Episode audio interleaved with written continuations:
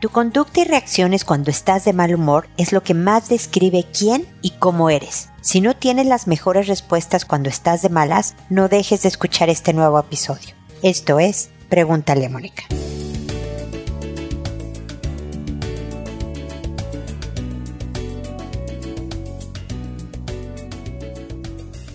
Bienvenidos amigos una vez más a Pregúntale a Mónica. Soy Mónica Bulnes de Lara, como siempre, feliz de encontrarme con ustedes en este episodio que habla de estar de mal humor. Porque lo primero que tengo que decir es que se vale estar de mal humor. Se vale enojarte por lo que te molesta. Se vale pues tener una cara larga y pocas palabras cuando no te gustan las cosas, pero no se vale el maltrato. No se valen los gritos, no se valen las ofensas o las burlas. Tu enojo, por más fundamentado que esté, no justifica ese comportamiento. Fíjate qué importante. Puedes tener la razón por tu enojo, pero la pierdes en cierta medida en el momento en que sales de control, en que explotas y ofendes y gritas y, demás, en donde pierdes proporción en la reacción lo cual es una lata, porque estamos de malas y queremos expresar nuestra molestia. Entonces es bien importante que cuando empieces a sentir que bulle tu sangre, que tú misma, que tú mismo tomes distancia. Que tú seas la persona que diga, sabes que estoy muy enojada, creo que tengo la razón en, en mi enojo, pero estoy muy molesta, pero voy a empezar a gritar, entonces hablemos luego. ¿No? Que no sea el típico de que la otra persona te diga, pero no me grites, y tú pues si grito es porque tú no has entendido, porque mira lo que me haces, ¿no? Y cuando te dice, pues yo no voy a hablar contigo si estoy gritando, que tú le digas, ah, entonces no le estás dando importancia como yo me siento, lo que yo opino y demás, o sea, lo, lo entrampas al otro para lograr tus objetivos. Pero creo yo que nuestro objetivo siempre es tener una buena relación con quienes estamos, con nuestra pareja especialmente. Esto desde luego aplica a los hijos, a los amigos, a la familia, papás, hermanos y demás. Queremos estar bien con el otro. Y luego, también te lo digo por experiencia, pues no es tan padre regresar y decir, oye, perdón por cómo me, ¿no? Estaba yo de malas, de bla, bla, bla. Tratar de parchar los hoyos que provocaste, pero ya lastimaste ya hiciste un daño y la gente se cansa de ser dañada, de ser gritada, de ser ofendida, de ser burlada, etc. Entonces, por tu propio bien, no te conviene perder el control cuando estás de malas. Fundamenta tus puntos. Oye, fíjate que esto me molesta por uno, dos, tres, cuatro. Y yo lo que quisiera que pasara es A, B, C, D. Para que la otra persona pueda volver y decirte, mira, yo de A, B, C, D puedo hacer B y a veces un poco C. Y A, ves, contigo no se puede porque yo estoy tratando. Entonces es, ah, ok, o sea, A de plano no la puedes hacer, no, eso se me dificulta por estas razones, pero así es como puedes asegurar que el pleito no se vuelva a repetir y que estés invitando a la otra persona a de verdad conversar contigo para que pueda sentir lo que estás sintiendo por tu molestia un poco mejor. Si estás fuera de control, si estás gritando, si estás, la otra persona solo está pensando en cómo salgo de esta, cómo me defiendo, cómo calmo esta situación, en lugar de estarte escuchando realmente tus fundamentos. ¿Ok?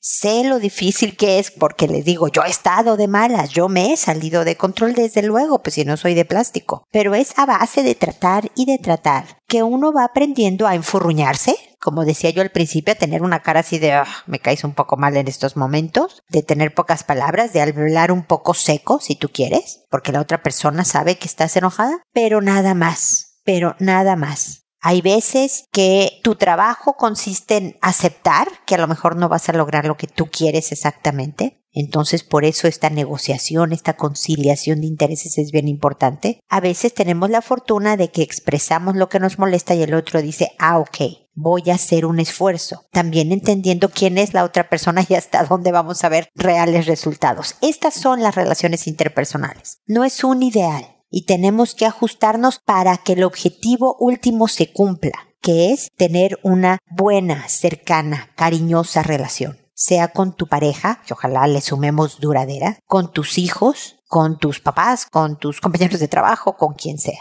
Así que bueno, reflexionemos sinceramente, así viéndonos al espejo, a ver cómo me porto yo cuando algo no me gusta, cuando me puse de mal humor y de verdad hagamos todas, todos, un esfuerzo por ser mejor portado cuando estamos de mal humor. Mi papá, y eso ya lo han oído antes, siempre nos dijo, la verdadera educación se nota cuando estamos de malas. Entonces, seamos bien educados y vayamos al objetivo de una manera sana y eficaz. Pues bueno, este es mi comentario inicial, espero que les sea de utilidad y ahora me dispongo a resolver sus consultas o a comentar sobre sus consultas, que como saben lo hago por orden de llegada que a todo mundo le cambio el nombre e incluso, por ejemplo, en la primera consulta del día de hoy, alguien me puso el nombre de otra persona, ese también lo cambio para que definitivamente nadie los pueda identificar que lo hago por llegada, les cambio el nombre, que lo hago por audio y no les contesto directamente a su correo para alcanzar a más gente. Me oye más gente de la que me escribe y por lo tanto trato de que lo comentado aquí pudiera servirle a alguien más que tiene situaciones semejantes. Que una vez que respondo, les envío un correo diciéndoles el número del episodio, el título del mismo y el enlace en donde pueden escuchar el programa en donde les respondí para que rápidamente puedan ver mi respuesta. Desde luego siempre los invito a escuchar otros episodios de Pregúntale a Mónica porque como ven algo que hablo sobre la pareja puede aplicarse con ciertos principios básicos a los hijos al trabajo o así. Entonces creo que es un buen compendio de información sobre inteligencia emocional, sobre relaciones interpersonales, sobre tu cuidado y el de tu familia y los que quieres. Entonces, bueno, siempre los estoy invitando que siempre contesto, esa es otra de las cosas que me gusta decir al principio de mi programa. Me puedo tardar algunos días, en algunos casos extremos, un par de semanas, pero siempre van a recibir mis comentarios que espero complementen lo que ustedes ya hayan hecho al respecto. Muy bien, entonces hoy empezamos con Otilia que me dice buenas tardes. En esta ocasión vengo a dejarles un mensaje. Es el caso de una gran amiga y comienza así.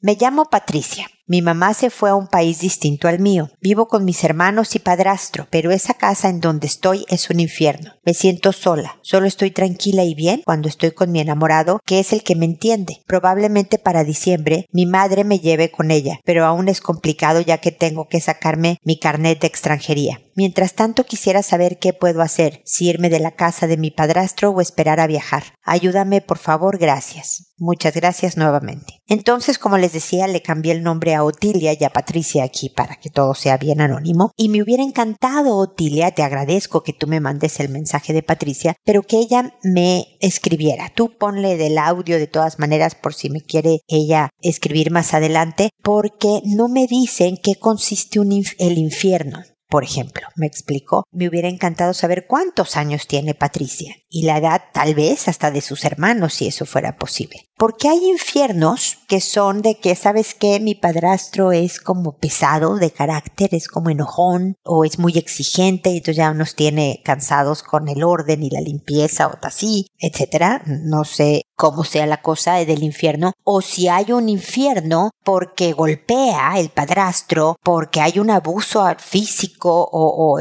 importante. Entonces, eso cambia el consejo. Pero además, si tú te vas, pues dejas a tus hermanos con el padrastro y entonces, ¿qué tanta inseguridad pueden sufrir los hermanos? Me explico. Por eso me falta un poco de información. Si me dices que en diciembre, ahora estamos a mediados, ¿no? Ya en la tercera semana de noviembre, eh, Patricia, puede que te vayas con tu mamá, pues son unos días, unas semanas. Yo te diría que sobre todo porque estés con tus hermanos, te quedes en la casa. Trata de usar todas tus habilidades de inteligencia emocional para manejar tu relación con el padrastro, los hermanos también y demás. de hábil, no enganches en discusiones, es decir, no respondas o dejes de responder subiendo la discusión, ¿no? Responde cosas que sean conciliadoras y tranquilas porque tú ya tienes un pie fuera. No sé cuál sea la dinámica de la casa porque yo me imagino el estrés que puede tener el padrastro de tener a, a ti y a tus hermanos en casa cuando pues la mamá de estos niños se fue a otro país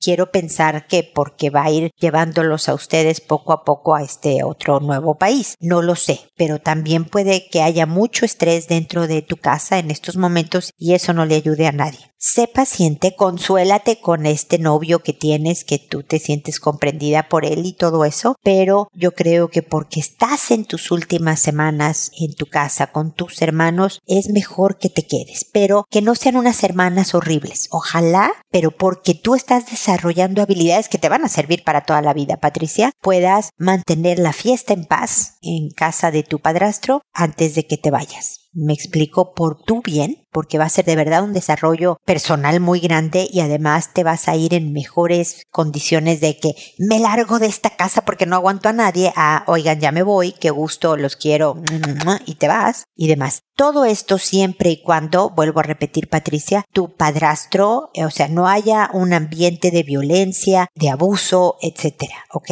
Puede que se caigan muy mal y que tengan visiones diferentes y que sea muy molesto el ambiente, pero si es de los parámetros normales y legales de una relación complicada, mi sugerencia sería que te quedaras. Así que bueno, suerte y suerte en tu nueva aventura de irte a otro país junto con tu madre. Luego está Rosalía que me dice buenas noches Mónica, qué gusto me dio verla en directo. Ah, me detengo aquí Rosalía porque me contrataron una ONG, una fundación de, eh, se llama Somos Huellas Chile, eso, Somos Huellas Chile para dar una conferencia acerca de, del manejo del trauma, del conocer las características que tiene vivir un trauma, haber vivido un trauma o vivir uno todavía por un, un buen tiempo y luego herramientas para su buen manejo. Entonces por eso me dice que le dio gusto verme en directo, dice Rosalía. La felicito por su excelente exposición del tema, muy concreta con excelentes ejemplos. Le comento que hace poco le envié mi consulta y me respondió a la semana muy agradecida por esto.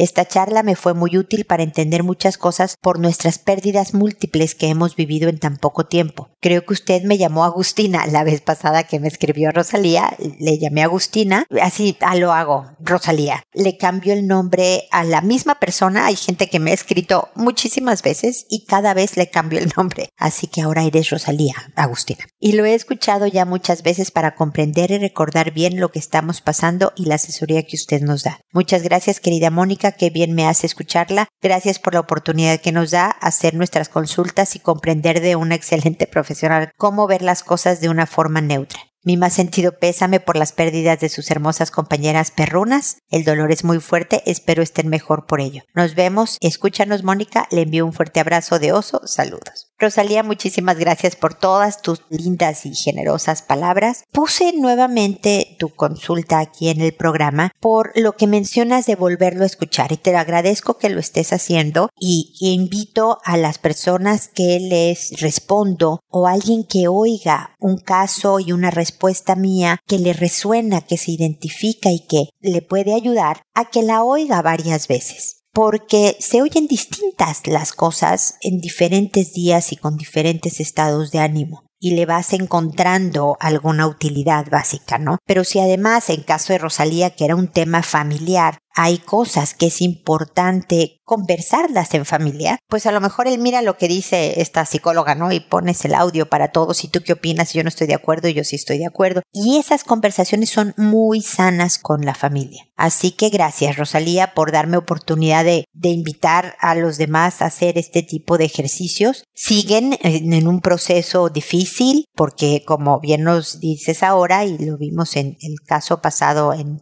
no sé si fue el episodio pasado la anterior, que ha sufrido muchas, muchas pérdidas en poco tiempo, toma tiempo, perdón la redundancia, procesar estas pérdidas. Nunca nos abandonan las cosas que hemos perdido, sea un familiar muy querido, sea la salud o el trabajo, sea perritos como es en nuestro caso mi querida Rosalía, no nos abandonan, pero aprendemos a vivir con esta pérdida y aprendemos, espero, a sacarle provecho a esta pérdida y siempre recordamos los buenos momentos de cuando no, no habíamos perdido esto que hemos perdido ahora. Eso es bien importante. Gracias por tu pésame. Fíjense que se, bueno, hace, en, la plena pandemia, el año pasado se murió Tequila, nuestra perrita Beagle, que tenía 11 años con nosotros, le dio cáncer y se murió. Y hace un pocas semanas Calisi, nuestra labrador que tenía nueve años en la página que está eh, ahí para ustedes www.preguntaleamónica.com en quién es Mónica podrán verme en una foto con ella cuando era joven. Se murió por un problema en la médula espinal. Entonces sí hemos perdido a dos amigas este, importantes de la familia porque se vuelven como familiares. Ha sido difícil. Desde un poco tiempo después de la pérdida de,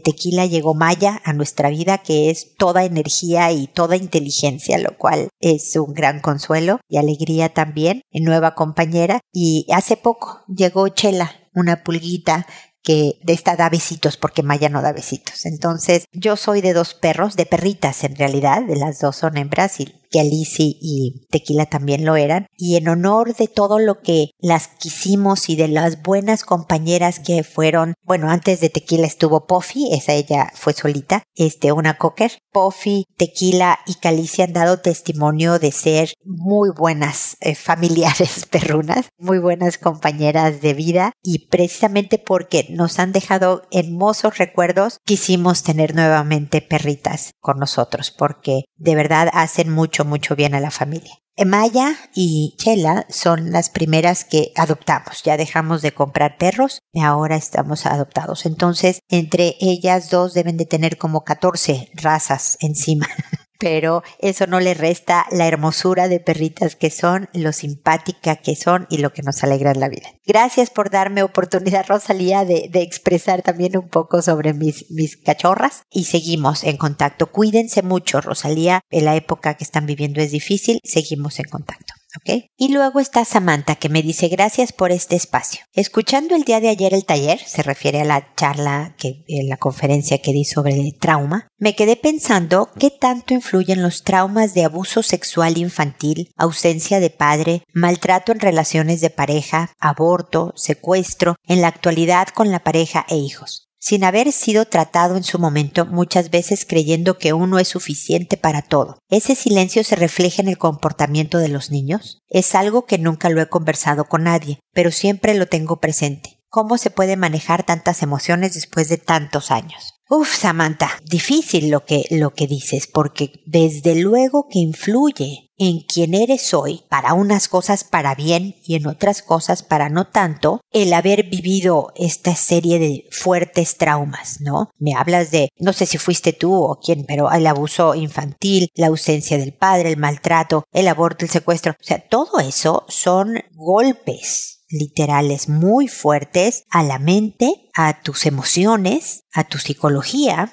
y te amoldaste de cierta manera por lo que viviste y como te digo, para bien y para mal. Y entonces te comportas de una manera con tu pareja y con tus hijos de acuerdo a ese molde que te hiciste para salir adelante. Yo espero, por ejemplo, que tu lado sano, porque siempre que hemos sufrido un trauma queda un lado poco saludable, es como que, no sé, te lastimaras fuertísimo un brazo y queda partes que no puedes usar bien, ¿no? Que quedaron atrofiadas por la lastimada de brazo y otras partes que se fortalecieron o que puedes usar, ¿no? O usas el, el otro brazo para las cosas. Entonces, yo espero que con tu lado sano hayas escogido tu actual pareja y que de esa manera muestres que tienes toda una riqueza personal con un aumento de sabiduría y fortaleza debido a estos traumas. Me hubiera encantado que no lo sufrieras si fuiste tú, porque como redactas el, el, mensaje, me suena que fuiste tú, pero no me dices, oye, yo sufrí todo esto cuando era joven y entonces ahora que no estoy con mi pareja y mis hijos, ¿qué pasa, no? Pero me hubiera encantado que no sufrieras de todas estas cosas espantosas, pero hoy estamos aquí, Samantha, y yo espero que sepas en dónde te hiciste más sabia y cómo te hiciste más fuerte para que confíes en ese lado de la sabiduría y de la fortaleza, ¿ok? Y más que el silencio de hablar sobre tus traumas, me dices que si se refleja en el comportamiento de los niños. Quiero tratar de entender tu mensaje. Si me dices, a ver, como no hablé de esto, puede que mis hijos se vean afectados y por lo tanto se comportan de cierta manera. No necesariamente es tan así Puede que el silencio haya dejado en ti cosas sin resolver, como bien dices, y vienes acarreando ciertos problemas que influyen tu forma de relacionarte con tus hijos y por lo tanto haya una dinámica familiar muy específica. Desde luego, si tú no hablaste de todas estas cosas por muchos años tú de niña, digamos, ¿no? Desde luego que tu comportamiento, tus decisiones fueron influenciadas por no haberlo procesado, por ese silencio, ¿ok? Me alegro y de verdad me siento muy honrada que me hubieras escrito y que empezaras esta conversación conmigo, porque como tú mucha gente ha vivido diferentes traumas, unos muchos, otros pocos, otros diferentes, pero y yo espero que lo que conversemos tú y yo ayude también a otras personas. Eh, me dices, ¿cómo manejar tantas emociones después de tantos años? Poco a poquito, Samantha. La verdad es que hay que ir, eh, eh, creo que lo dije en la conferencia, ¿no? Como con el alcoholismo, un día a la vez, una cosita a la vez. No puedes resolver tantos años de cosas tan intensas en una semana. Me explico. Entonces si dices, a ver, hoy, solo hoy, este pensamiento obsesivo negativo que me está invadiendo la cabeza, cada vez que me llegue el pensamiento a la cabeza, que muchas veces llegan sin poderlo evitar, voy a empezar a cantar esta canción. Es decir, voy a alejar el pensamiento, a sacarlo de mi cabeza porque no construye y voy a llenar mi cabeza de algo positivo. ¿Ok? Puedes, esa es una mirada. Otra mirada es, a ver, ¿por qué el día de hoy precisamente este pensamiento, este recuerdo, esta cosa de mi pasado se está viniendo tan frecuentemente? ¿Qué es lo que está provocando ese enlace con mi pasado? estoy viviendo una época ansiosa, eh, uno de mis hijos se está portando muy mal, entonces yo recuerdo cómo era yo en la infancia. También buscar asociaciones y conocerte mejor puede ayudar pero es un proceso muy detallado de tenerte en observación y tratar de ir buscando estrategias conductuales y de reflexión que te ayuden al alivio, no al olvido, pero sí a sentirte más en paz y a tener una mucha más enriquecedora relación de pareja y con tus hijos. Desde luego, Samantha, sabes que aquí estoy, que me puedes escribir cuantas veces quieras para acompañarte en este proceso. Definitivamente te invito a que escuches todos los episodios de Pregúntale a Mónica porque creo que te pueden ayudar desde diferentes perspectivas, desde la infancia, desde tu relación de pareja, desde relación personal, los hijos y demás. Así que espero que sigamos en contacto y gracias por la confianza de haberme contado esto. Y espero también, amigos, que nos volvamos a encontrar en un episodio más de Pregúntale a Mónica. Y recuerda, siempre decide ser amable. Hasta pronto.